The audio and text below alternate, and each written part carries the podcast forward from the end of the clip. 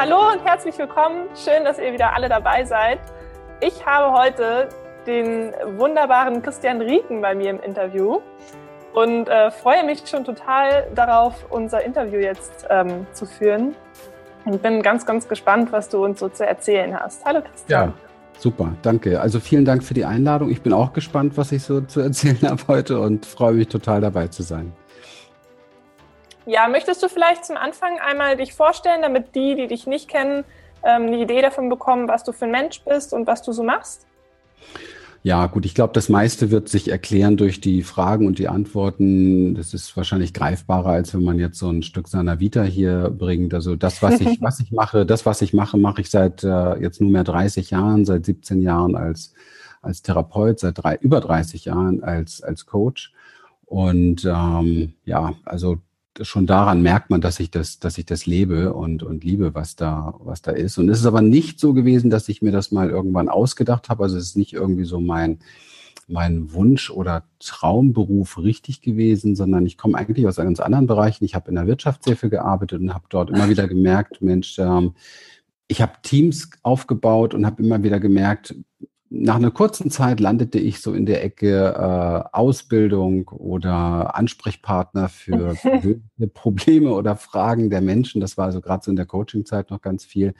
Und dann hat es mich irgendwann in meinem Leben auch selber kräftig erwischt mit ähm, verschiedenen ja, Schicksalsschlägen und ähm, also nochmal Schicksalsschlägen, außer die, die alle in der Kindheit da waren. Das hat mich eigentlich das eingeholt, was so ganz früh da passiert ist mhm. und mich komplett ausgenockt aus meinem äh, Leben damals. Und da begann eine völlig neue Zeit. Und zwar eine Zeit, wo es für mich einfach nur noch darum ging, zu schauen, wie kann ich mein Leben heilen, wie kann ich ähm, die Dinge irgendwo in mir finden, die gesehen werden wollen, wie kann ich ähm, so viel Selbstachtsamkeit und so viel Selbstfürsorge und solche Dinge lernen, dass es mir trotz alledem ähm, gut geht. Und ähm, ja, plötzlich waren aber wieder sehr viele Menschen um mich herum, die gesagt haben, Mensch, du hattest doch diese oder du hast doch diese, diese Panikattacken und wie, wie machst du das, wie überlebst du das und was machst du? Nimmst du keine Tabletten und wieso gehst du nicht in die Klinik und dieses mhm. und jenes?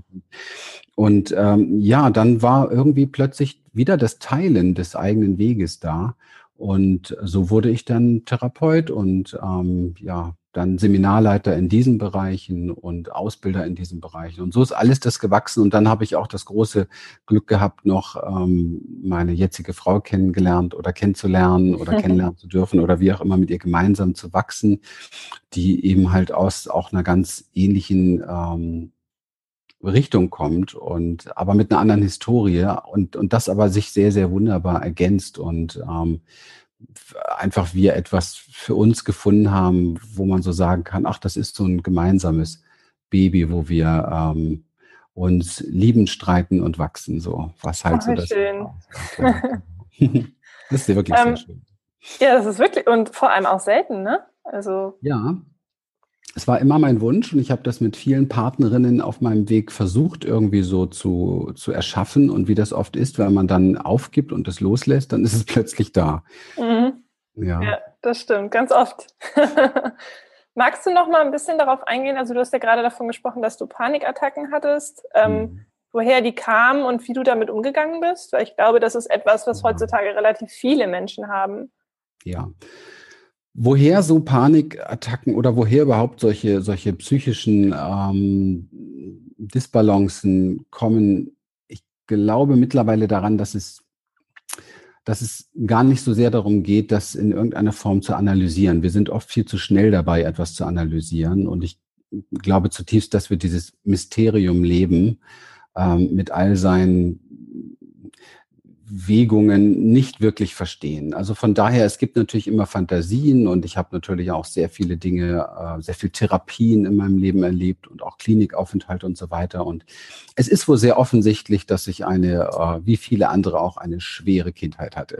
und äh, es gibt ich lache jetzt deshalb, weil, weil ich mich natürlich mein Leben lang schon damit beschäftige und das sehr wohl ernst nehme, was da verletzt ist und verletzt mhm. wurde.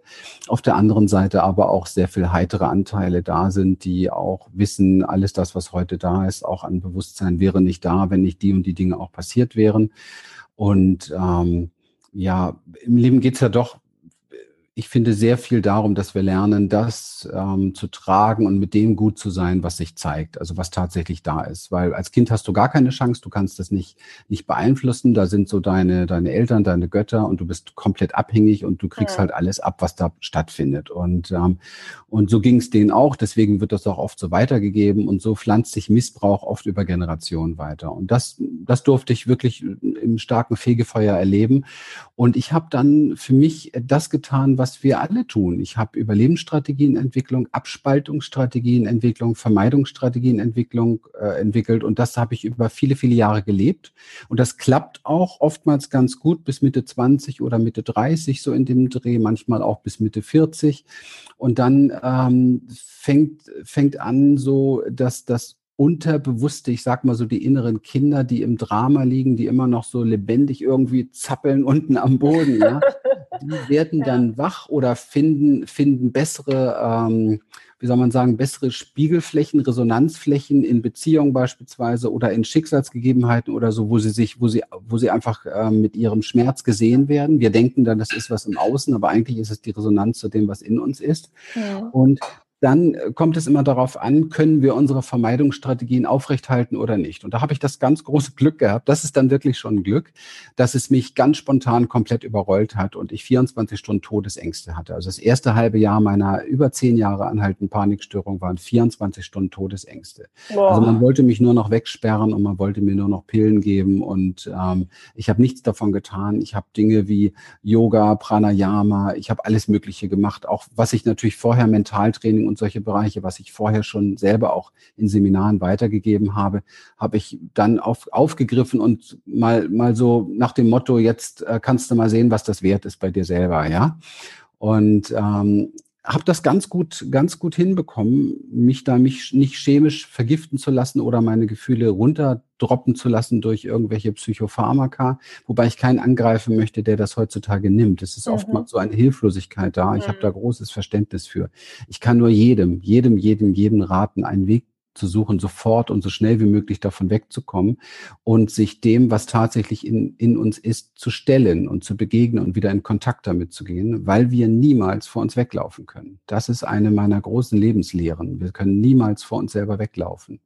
Das wir begegnen stimmt. uns in jedem Menschen, wir begegnen uns in Situationen, wir begegnen uns in den Krisen, in denen wir haben, immer und immer, immer wieder. Also ich begegne mir da sehr oft und sehr heftig. Und ähm, ja, so ist letztendlich ein sehr, sehr lebendiges Berufsbild daraus geworden geworden und ein Mensch, der alles, was er heutzutage sagt und teilt, einfach aus dem eigenen Nähkästchen kennt hm. und nicht hm. aus irgendwelchen Büchern oder so. Hm. Habe ich deine Frage jetzt eigentlich konkret beantwortet? Ja, ja, schon. Also, wenn ich jetzt nochmal nachfragen darf, ist, wie bist du ja. konkret damit umgegangen? Also, ich meine, wenn, ja. ich, wenn ich das jetzt habe, was mache ich dann? Also, Du hast ja schon angesprochen, du hast Pranayana gemacht. Ich habe mir Hilfe gesucht erst einmal, das ist, glaube ich, ganz wichtig. Ich habe mir Hilfe gesucht in einem alternativeren Bereich. Also all die, die am Anfang waren, all die, die jetzt äh, mich nicht mit Chemie vollkloppen wollten oder mich gleich irgendwo in Kliniken sperren wollten, waren die erste Wahl, weil ich hatte ja auch keine ja. Ahnung, ja, was es sonst für Möglichkeiten gibt. Also ich habe diesen Selbstheilungsweg irgendwo gewählt. Ja, es ist in der Tat so. Ich habe angefangen zu meditieren, ich habe Pranayama gemacht, ich habe, ähm, das war meine erste große Ausbildung, die ich gemacht habe in dem Bereich autogenes, autogenes Training. Mhm. Ähm, ist heute so ein bisschen untergegangen irgendwie, ist gar nicht mehr so hip, obwohl das eine der besten Methoden ist überhaupt, wenn es um so etwas geht. Oder auch progressive Muskelentspannung oder so. Das waren so die ersten Dinge. Mhm. Und das Tolle ist, dass ich, dass, wenn man so etwas anfängt, dann kommt man sich selbst noch näher. Also manchmal hat man so die Fantasie, davon geht das jetzt weg. Am Anfang will man ja alles weghaben. Mhm. Ja.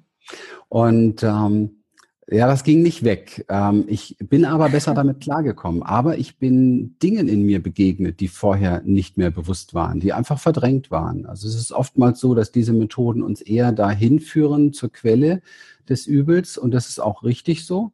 Ähm, wir aber trotzdem vielleicht eine bessere Balance finden oder so etwas. Naja, und dann bin ich tief eingetaucht in die ganze ESO-Szene und habe alles Mögliche gemacht, was man da nur machen kann. Also es würde jetzt wirklich diesen, dieses Format hier sprengen, das alles aufzuzählen. Man sieht so ein bisschen auf meiner Vita, auf der Website sieht man so ein bisschen, was man so alles, was man so alles tun kann und das ist nur ein kleiner Bereich davon. Aber ich durfte tief eintauchen in die, in die Energiemedizin, in die schamanische Arbeit, in die Steinheilkunde, in die gesamte Palette der Psychotherapie, ähm, wobei ich das weniger studiert habe, sondern dadurch, dass ich so viel, unendlich viel selbst bei Therapeuten saß, habe ich genau gesehen, was machen die und was bringt das und was, was tun wir da eigentlich überhaupt? Mhm. Was ist effektiv und was ist nicht effektiv?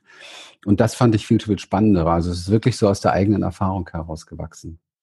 Naja, und irgendwann gab es ähm, schon so Master Keys, die ich gefunden habe, Schlüssel, die ich gefunden habe. Einer der großen Schlüssel ist tatsächlich, sich nicht selbst auszuweichen, sondern bereit zu sein, sich mit sich selber in Kontakt zu gehen und als erwachsener Mensch zu lernen, dass man diesen Kontakt aushält. Das Kind. Wie mache ich das?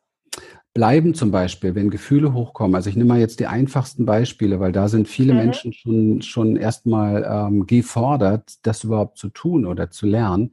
Egal welche Gefühle in dir auftauchen, wir alle neigen dazu, ähm, als allererste Lösung das zu suchen, wie geht so schnell wie möglich wieder weg. Ja, da sind ja. wir jetzt übrigens gar nicht im therapeutischen Bereich unterwegs, sondern im normalen Leben. Die meisten Menschen sind 24 Stunden damit beschäftigt, einfach nur ihre Gefühle wegzumachen. Und das ist dann normal. Also das tägliche Alkohol oder tägliche vor der Glotze sitzen, zehn, Minuten, zehn Stunden oder ja oder oder äh, zu bestimmten Zeiten oder eben halt, ähm, wenn ein Gefühl hochkommt, ähm, sich zu entertainen durch irgendetwas, ja Beschallung, Musik, äh, Freundin, Freund anrufen, aus ausgehen, Party machen in jungen Jahren, all diese Dinge. Einfach alles, was uns hilft, nicht zu fühlen. Und das Erste, was uns hilft, nicht zu fühlen, ist, den Kopf einzuschalten. Also es ist ein Gefühl da und wir überlegen uns, wo kommt das jetzt her und wie kann ich das wegmachen? Und dann bin ich schon raus aus dem Gefühl. Also die Analyse. Und ähm, dieses Analysieren, dieses Wegmachen schafft uns oftmals Zeit und Puffer. Ja, gebe ich zu, weil man ist jetzt dann erstmal nicht mehr damit beschäftigt. Ja. Aber wir sollten nicht glauben, dass das, äh, ich spreche jetzt mal ganz bewusst, dass das Kind in uns, was da angeklopft hat, also für mich sind das alles Kinder in uns, die da anklopfen, dass das deswegen irgendwie besänftigt ist oder Vertrauen endlich gefunden hat in uns oder das Gefühl hat, geliebt zu werden oder so. Keinesfalls. Und es sucht nur nach der nächsten Situation wieder aufzusteigen aus den Kellerräumen, wo es verbannt wurde, um sich wieder zu zeigen. Das ist meine Erfahrung dazu. Also Hingabe an das, was da ist in uns, was wirklich auftaucht. Und dazu hm, gilt es oftmals überhaupt erstmal wieder zu lernen, was ist da eigentlich in mir? Also so ein Bewusstsein zu bekommen. Wir nehmen ja alles über den Körper wahr. Und mir ist aufgefallen in den letzten zehn Jahren, wo wir sehr viel auch körperliche Dinge, äh, wo wir sehr viel mit dem Körper auch arbeiten, weil da ist tatsächlich Himmel und Hölle gespeichert. Also es sind mhm. alle, ja. alle Lösungen über unseren Körper abrufbar. Es ist aber auch alles, was verdrängt ist dort. Und wenn ich mich mit dem Körper beschäftige, kommt halt beides. Ja?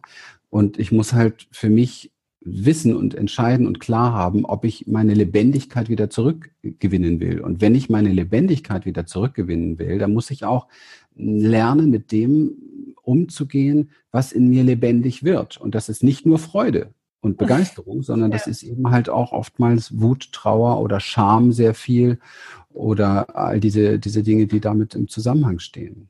Aber das ist definitiv der für mich einzige Weg zur Heilung und übrigens für mich auch der einzige Weg zur Heilung von kollektiven Netzen, also, also Ländern, Völkern, Kontinente der Erde. Mhm. Wie mache ich das, wenn ich jetzt zum Beispiel ähm, ganz konkret ein Problem mit meiner Mutter oder mit meinem Vater habe? Da ist irgendwas vorgefallen, mhm. in der Vergangenheit und ich habe starke Probleme damit, mich mit dem Menschen auseinanderzusetzen mhm. oder ihn gefühlsmäßig an mich ranzulassen, mhm. ähm, ihm wieder zu vertrauen, irgendwie ihn auch wieder ja. in meinem Leben willkommen zu heißen. Ja, ja. Alles beginnt bei dir. Also der Rückzug von dem vermeintlichen Außenproblem wäre das Erstwichtigste. Also du sagst, du hast ein Problem, egal jetzt, wir haben ein Problem mit unserem Partner oder wir haben ein Problem mit Mama oder Papa oder wie auch immer. Dann ist es sehr schnell so, dass wir hier schon das Fühlen verlassen, indem wir das Problem auf den anderen projizieren. Ich habe mit ihm ein Problem. Das ist aber mhm. nicht so. Das ist aber nicht so. In Wirklichkeit habe ich mit mir ein Problem. Denn ich bin mit dem, was ich da erlebe, im Widerstand. Und dann versuche ich mir das zu erklären, warum ich damit im Widerstand bin. Oder versuche dem anderen auszureden, dass er so sein darf, wie er eben halt gerade ist. Und dann sind wir damit im Außen beschäftigt, aber wir sind nicht im Fühlen. In Wirklichkeit ist es aber so, dass jetzt wird es ein bisschen therapeutisch, dass alles, was wir, dass alles, ja, es ist so ein typischer Therapeutenspruch so, dass alles, was wir erleben, was wir wahrnehmen, macht etwas mit uns. Mhm. Ja, es verursacht etwas mit uns. Und das können wir übrigens oftmals gar, wenn wir wirklich im Körper sind, in einer körperspezifischen Wahrnehmung, können wir das oftmals nicht wirklich erklären. Das ist vielleicht nur so ein Ziehen und Zerren im Oberbauch oder so ein Stechen im Herzen oder so das Gefühl, uns reißt jemand die Schulter raus oder so. Das sind Gefühle. Das ist Gefühl übrigens. Ne? Mhm. Wenn ich jetzt aber sage, mh, hm, meine Mutter hat mich verletzt und das hat sie schon immer gemacht und irgendwie, ja, da bin ich schon in Erklärung. Ich bin schon dabei, ein Etikett drauf zu kleben. Ich bin schon dabei, eine, eine Forschung zu betreiben. Und damit geht die Energie aus dem Körper, aus dem Bauch raus hin, hinein in den Kopf und ich verliere das Fühlen. Ich möchte aber eigentlich möchte ich ja mit diesem Gefühl besser klarkommen, weil wenn wir ehrlich sind, wir haben gar kein Recht, einen Menschen zu verändern. Also meine Mutter kann so sein, wie sie ist, mein Vater kann so sein, wie er ist, du kannst so sein, wie du bist, mein Partner kann so sein, wie er ist. Das steht mir gar nicht zu. Das ist gar nicht meine Baustelle. Hm. Byron Katie sagt, es gibt drei Möglichkeiten, wo du, wo du, oder drei Dinge, die, ähm, drei Zuständigkeiten, glaube ich, sagt sie oder so. Es ist einmal die Zuständigkeit ähm, Gottes beispielsweise. Da kannst du nichts tun, es geht dir nichts an. Also was sollst du dich über das Wetter aufregen oder über irgendwelche Stürme oder Hurricane? Du kannst nicht, das ist gar nicht deine Aufgabe. Ja? Du hast, mhm. kannst da nichts tun für. Ne? Das zweite ist der Zuständigkeitsbereich zum Beispiel von dir. Also was du jetzt mir für Fragen stellst, das ist, das ist deine Sache. Das, ja, oder wie du dein Leben lebst oder wie auch immer. Oder wie mein Partner oder meine Mutter das Leben lebt. Ja, es macht was mit mir und da komme ich ja gleich drauf. Mhm. Aber, aber das, was sie tun, ist deren Verantwortungsgebiet. Und die Verantwortung, die du hast, und das ist die einzige Verantwortung, die du hast, ist, wie gehe ich mit dem um, was die Dinge mit mir machen?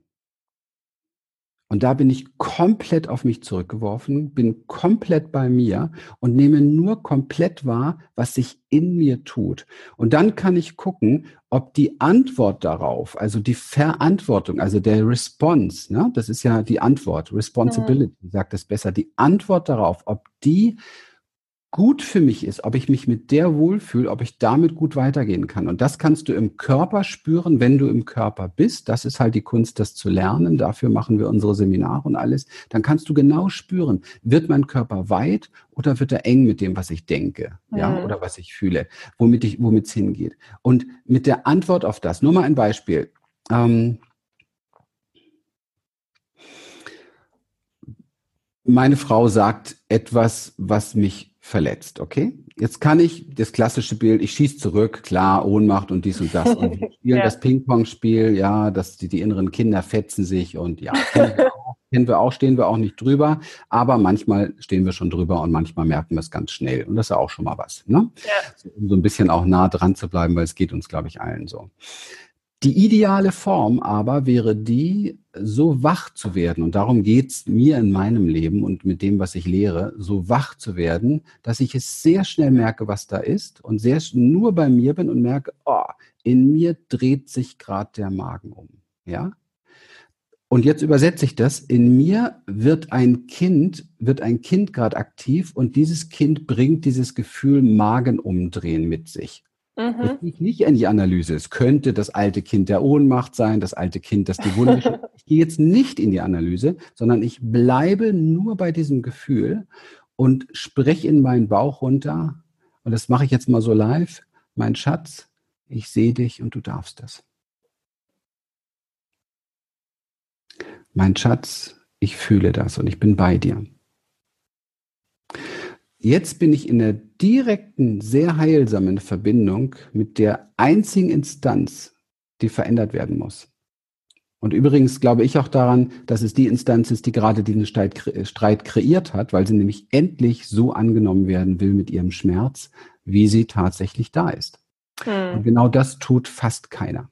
Und das ist vielleicht das sehr Spezielle an dem, was wir entwickelt haben und an dem, was gewachsen ist aus meiner 30-jährigen Arbeit, diese Arbeit immer mehr zu perfektionieren, weil da bist du an dem einzigen Punkt, wo du aktiv werden kannst und du kannst dich mit dem auseinandersetzen, was verletzt ist und was wahrscheinlich sogar diese Situation kreiert hat. Aber das ist nur ein wahrscheinlich, weil da sind wir schon wieder in der Analyse. Ja? Aber eins ist ganz klar, wenn sich bei dir der Magen umdreht, dann liegt das nicht an dem Gegenüber. Das ist nur der Trigger. Das ist das Geschenk manchmal, sage ich ganz gerne, ja, auch wenn es manchmal echt übel riecht, aber das ist das Geschenk, ja, was, was in dein Leben kommt, um, um dieses Kind, was in dir ist, wieder sichtbar zu machen. Und dann beginnt deine Aufgabe, nämlich für dieses Kind Best of Mama und Best of Papa zu sein. Und das vielleicht sogar in Heilung zu bringen, was wir als kleine Kinder selber niemals erlebt haben. Nämlich, dass wir wirklich so sein dürfen, wie wir sind. Auch wenn wir Wut mitbringen, Ohnmacht mitbringen, Verzweiflung mitbringen, Trauer mitbringen, Schreie mitbringen und so weiter. Und wer kennt es nicht, dass es in einem schreit? Das kennen mhm. wir alle. Ja. ja. Und das ist es genau, da ist genau die Baustelle. Und da genau kann jetzt dann Heilung stattfinden. Und das ist übrigens, diesen Prozess, den ich jetzt eben beschrieben habe, ist für mich auch das Einzige, was wahre Selbstliebe ist. Alles andere sind Konzepte, da ist die Welt im Moment voll von, ja. Bla, bla, bla, neue Mindsets hier oben, das ist keine Selbstliebe, sondern wenn es in dir anfängt zu brodeln, wenn du dich angetriggert fühlst, dass du dann anfängst, dich um dich zu kümmern und dass du dann nicht so ein Konzept von ich nehme dich jetzt in den Arm, sondern dass du bereit bist, dich zu fühlen, zutiefst zu fühlen. Darum geht es. Ja, und die Gefühle vielleicht auch einfach mal auszuleben. Ja, und auch auszuleben. Es ist auch wichtig, auch körperlich bewusst zu machen, was möchte dieses Gefühl jetzt gerade ausdrücken. Manchmal sind es Dinge wie, mag jetzt aufstehen, aus dem Raum gehen. Das war etwas, was für mich zum Beispiel interessant war. Ich habe mich offensichtlich, das habe ich aber dadurch erst gelernt, offensichtlich in, meinem, in meinen Kindheitstagen sehr oft eingesperrt gefühlt. Es gab da sogar ein paar Szenen, die hochgekommen sind, wo ich sehr lange eingesperrt war. Und ähm, für mich ist es oft ein Bedürfnis, aus Szenen, äh, also aus Trigger-Situationen äh, einfach herauszugehen, ja, um einfach nur das Gefühl mir deutlich zu machen, ähm, ich kann das, ich darf das, weil so ein Kind lernt ja, das darf es nicht und hält dann aus. Und jetzt guck mal in die Gesellschaft, guck mal die Menschen an und hebe doch bitte mal jeder für sich so im Geiste die, die Finger, der das Thema Aushalten nicht gut kennt. Aushalten ja. ist eine Volkskrankheit geworden. Mm, Alle halten aus. Ja? ja. Und das, das kann dir nur dein Körper alles verraten, was da wirklich schräg hängt. Das geht über den Kopf nicht. Und das weiß ich so, weil ich ähm, mal locker von den 30 Jahren ähm, 22, 23 Jahre äh, nur, nur im Kopf unterwegs war. Erst ja. als ich angefangen habe, Körper, Körper mit einzubeziehen und als auch meine, ähm, meine therapeutischen Schritte und die Lehrer, mit denen ich gearbeitet, als erst als das in mein Leben kam, so dieses tiefe, tiefe Körperwahrnehmen, haben sich tatsächlich die Dinge gelöst und haben sich auch tatsächlich die, ja, wie soll ich sagen, die ähm, die Gründe mehr offenbart. Aber witzigerweise haben sie mich dann gar nicht mehr so interessiert. Das war dann eher Ah, aha, okay, damit hängt es zusammen. Aber es hat mich gar nicht mehr so interessiert, weil ich im Fühlen war und nicht im Forschen. Und das ist halt ein Unterschied, ja. Man kann auch fühlen forschen, aber dann forschst du fühlend in deinem Körper. Das ist was anderes. Das ist sehr sinnvoll. Aber forschend im Kopf, das bringt äh, gar nichts. Also es bringt mhm. nicht wirklich viel in diesem Moment. Mit dem Körper zusammen ist es sehr schön, dann ballen sich zwei große Weisheiten und Intelligenzen, die wir in uns haben. Aber wenn das nur im Kopf ist, dann kommt das dabei raus, was wir auf der Welt heute sehen. Und das ist nicht so lustig, wenn wir Nachrichten gucken. Ja, ich gucke ja keine Nachrichten. Ja, aber du weißt ja selbst, wie sie miteinander umgehen und was so passiert. Und, ja, das Interessante ist, dass die schlimmen Neuigkeiten immer an dich herangetragen werden. Ja, genau. Also. Ja, stimmt, das stimmt. Hast du das schon gehört? Äh, äh aber jetzt weiß ich es. Ja. genau, wollte ich das hören. eh.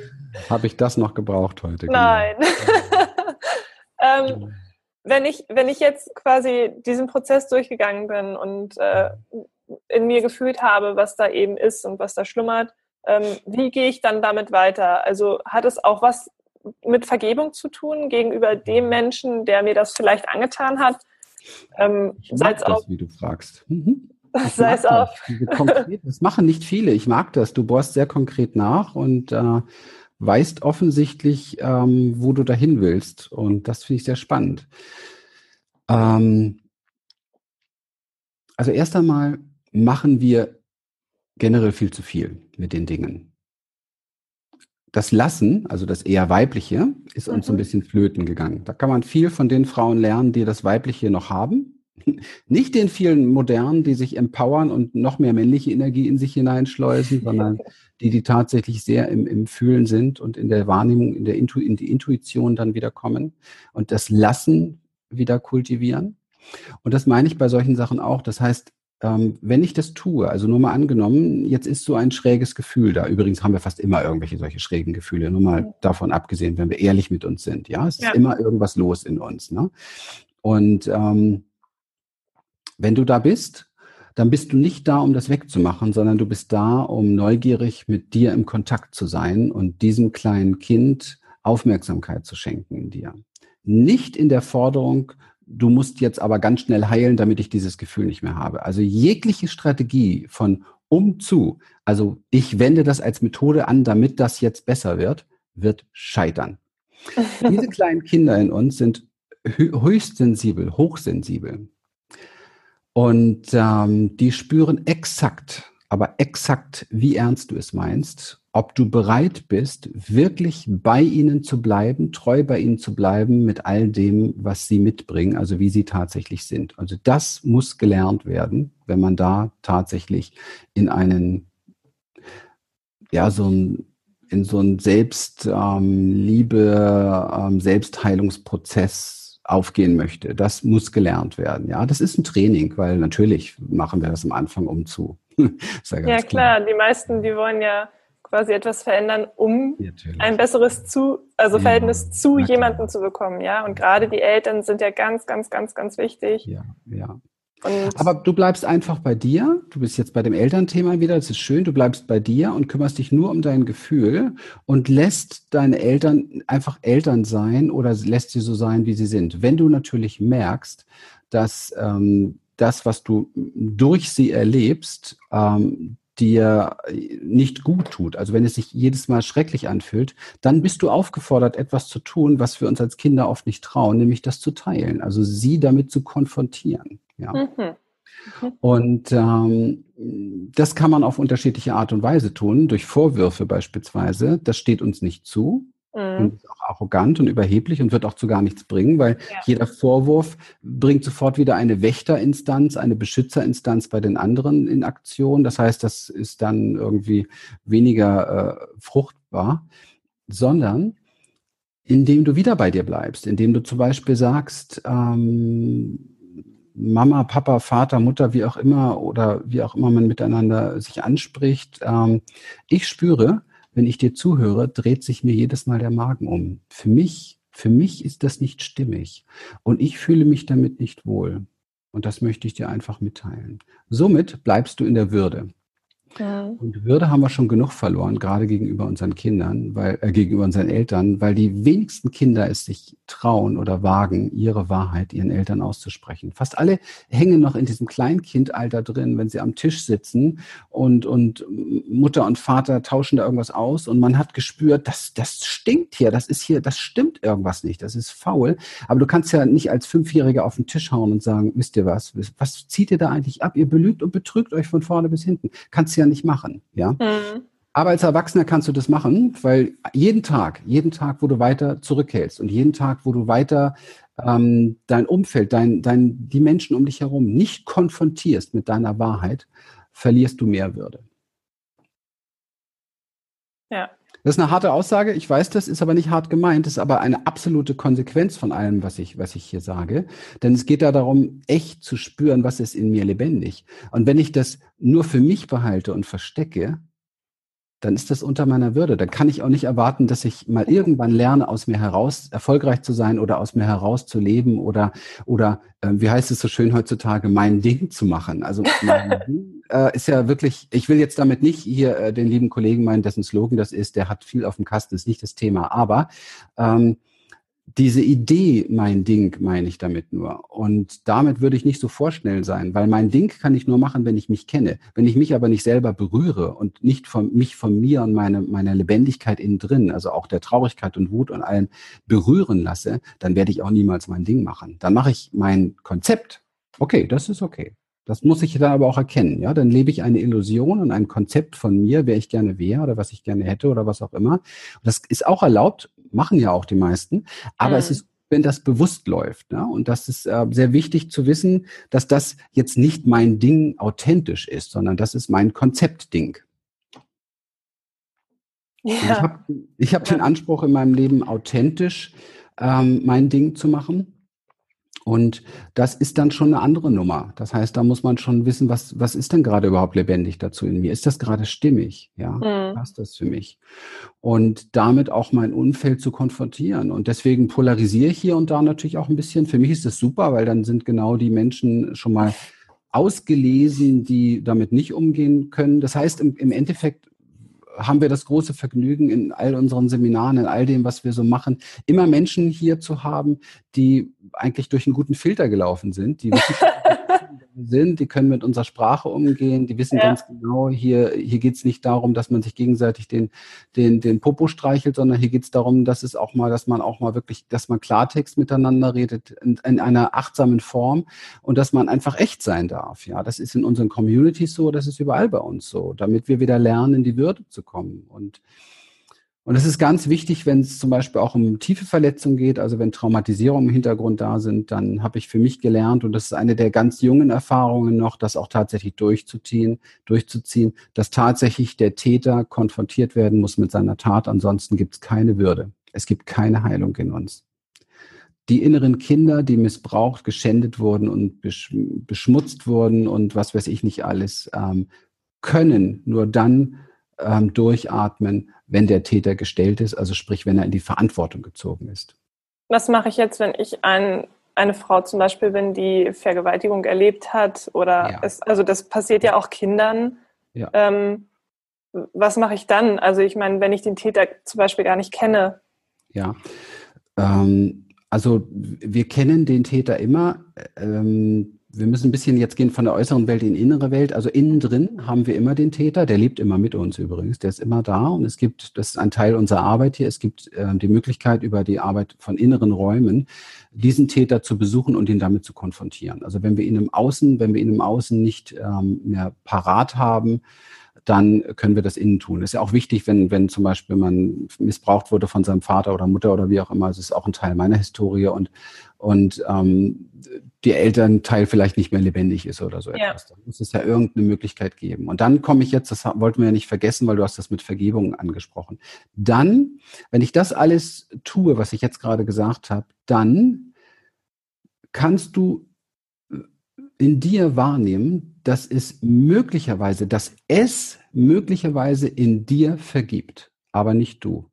Vergebung ist kein Konzept. Du kannst nicht vom Kopf her vergeben. Das ist ja. unmöglich. Ja. Das, das, ist so unmöglich und ich habe es tausendfach versucht, was meine Eltern betrifft beispielsweise. Ich habe es mein Leben lang versucht und immer wieder dachte ich, so jetzt hast du es und jetzt hast du noch das Buch der Vergebung von von von dem ähm, von diesem südafrikanischen Priester da. Jetzt habe ich den Namen vergessen. Ein wunderbares Buch.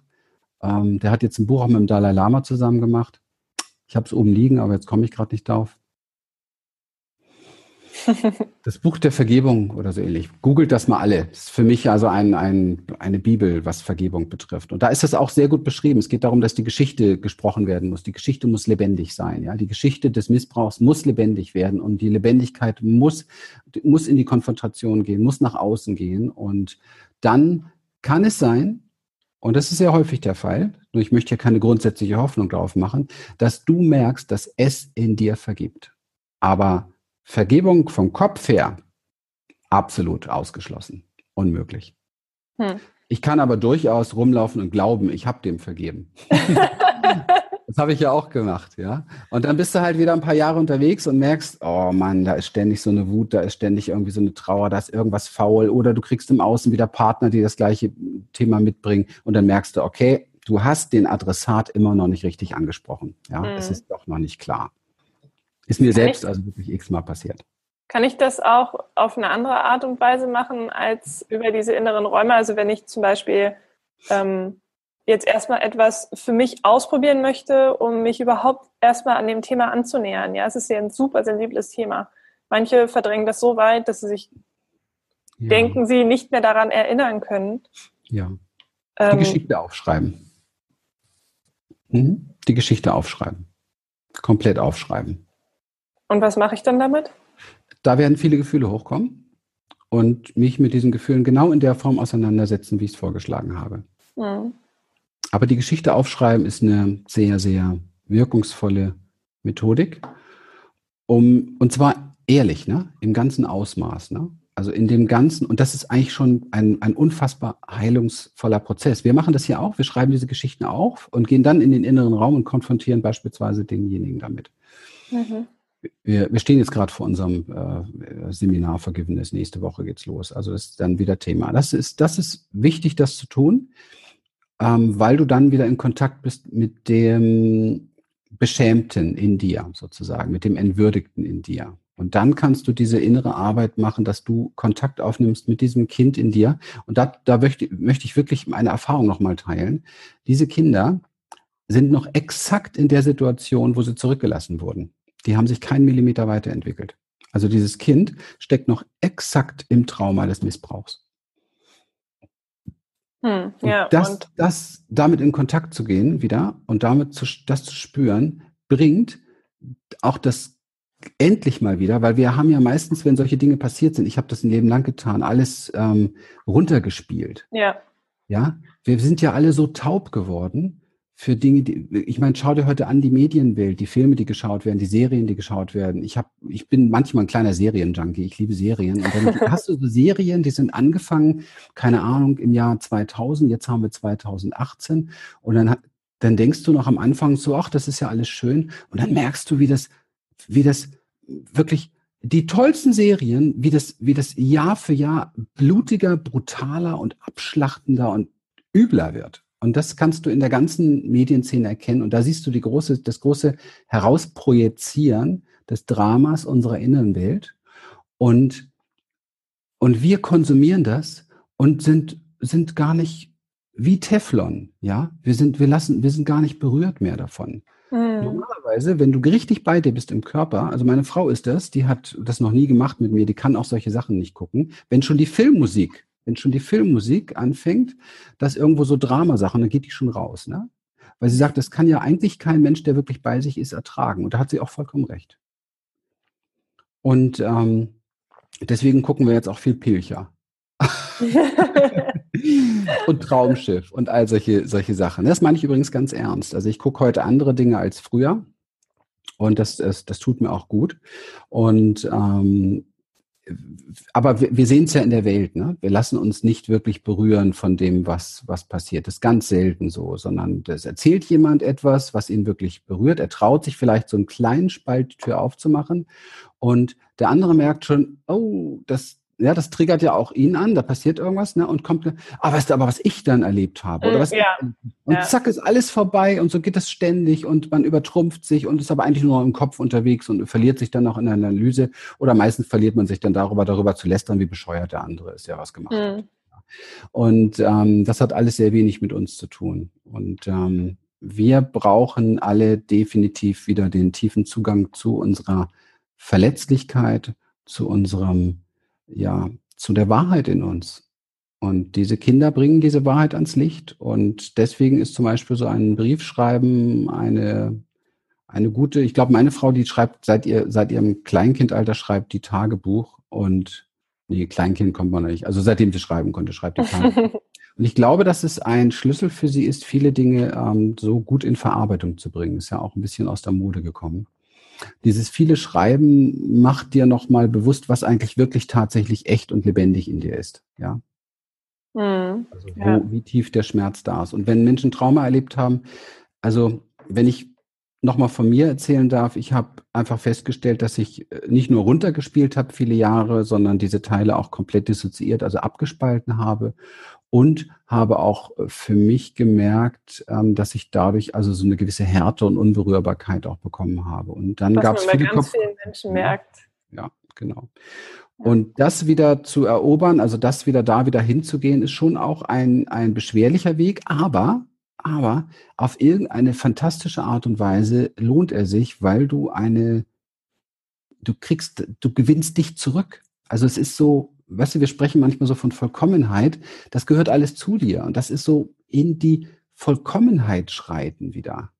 Und, ähm, Und dann auch zu spüren, das merke ich halt bei uns in unserer ganzen Community mit den Menschen, mit denen wir zu tun haben, viel, dass die ja auch alle das kennen. Und wenn man sich dann in diesem Schmerz begegnet, weißt du, und mhm. in diesem Wissen, wie sich Trauer anfühlt oder es vielleicht gemeinsam zu spüren und in diesen, in diesen Dingen einfach, da merkt man diese, da fühlt man sich wieder verbunden. Also diese Trennung, die in dieser Teflon-Beschichtung und in der Taubheit da ist, verschwindet und man berührt sich wieder. Wir erleben das im Moment in unserer Community sehr stark, dass die Menschen Dinge austauschen, die berühren sich und die treffen sich und das, wow, das, das berührt mich wieder, das finde ich einfach toll, weil ich mhm. schon seit Jahren immer sage, die grundsätzliche Verbundenheit müssen wir wieder finden und zwar weltweit, kollektiv. Da wird es auch keine Kriege mehr geben, weil das könnte gar keiner aushalten.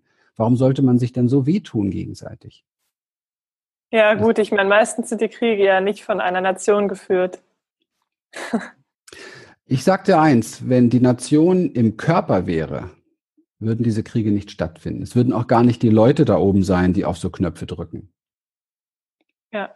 Ja, wenn wir alle im Körper, wir dürfen nicht sagen, ich glaube nicht, dass es der richtige Weg ist zu sagen, die da oben oder so, die machen die Fehler. Wir wählen die, wir lassen das zu, wir gehen nicht auf die Barrikaden und so ja. weiter. Wir halten aus, wir halten die Klappe, wir sind zu feige, wir nehmen, übernehmen keine Verantwortung für unser Glück und für unsere Gefühle. Das ist das Dilemma, nicht die anderen. Wieder ja. bei sich bleiben. Genau. Ja, das stimmt, das stimmt. Ähm, jetzt habe ich ganz meine Frage vergessen. Gib mir kurz eine Minute. Ja, klar. Ah, die Sonne kommt raus. Ich habe jetzt so einen Balken im Gesicht. Auch gut. Uh, wo wohnst du denn überhaupt, dass du so viel Sonne hast? Wir sind hier in Emmending bei Freiburg. Also sonniger geht es nicht für Deutschland. Das stimmt, das stimmt. ähm, was wollte ich jetzt sagen? Hm.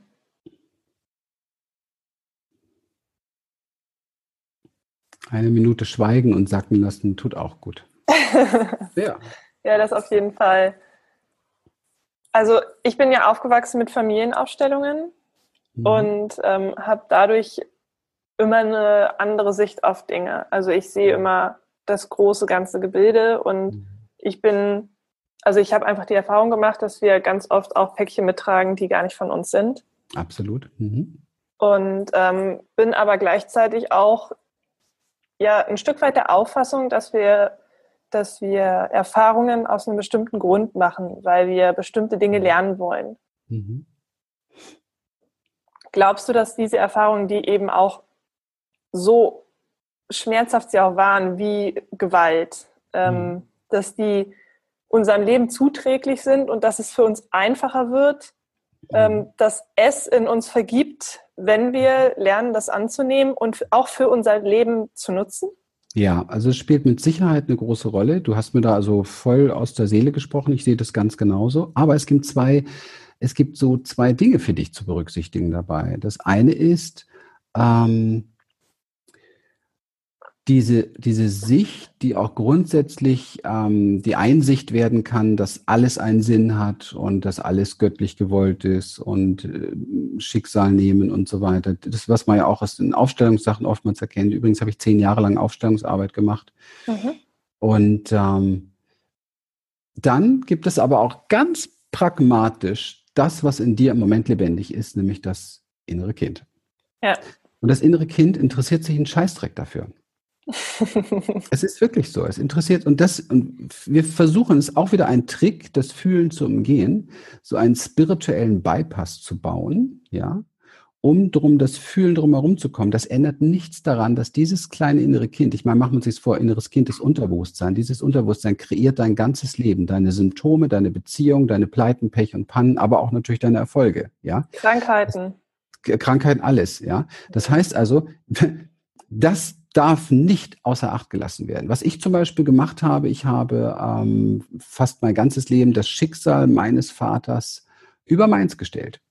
Also ich habe immer ihn, da hat mir das Therapeutentum natürlich wunderbar geholfen. Also meine inneren Wächter und Beschützer haben meinen Job dazu genutzt, ihn vielleicht sogar kreiert, ja, dass ich besser mit meinen Traumatisierungen klarkomme, wenn ich mir immer wieder das Schicksal, das schreckliche Schicksal meines Vaters angucke, das wirklich abgrundtief ätzend ist. Das ist wirklich unfassbar, wie man einem Kind so etwas antun kann. Und deswegen habe ich natürlich ihn nie beschuldigt, habe mich auch nie zugemutet.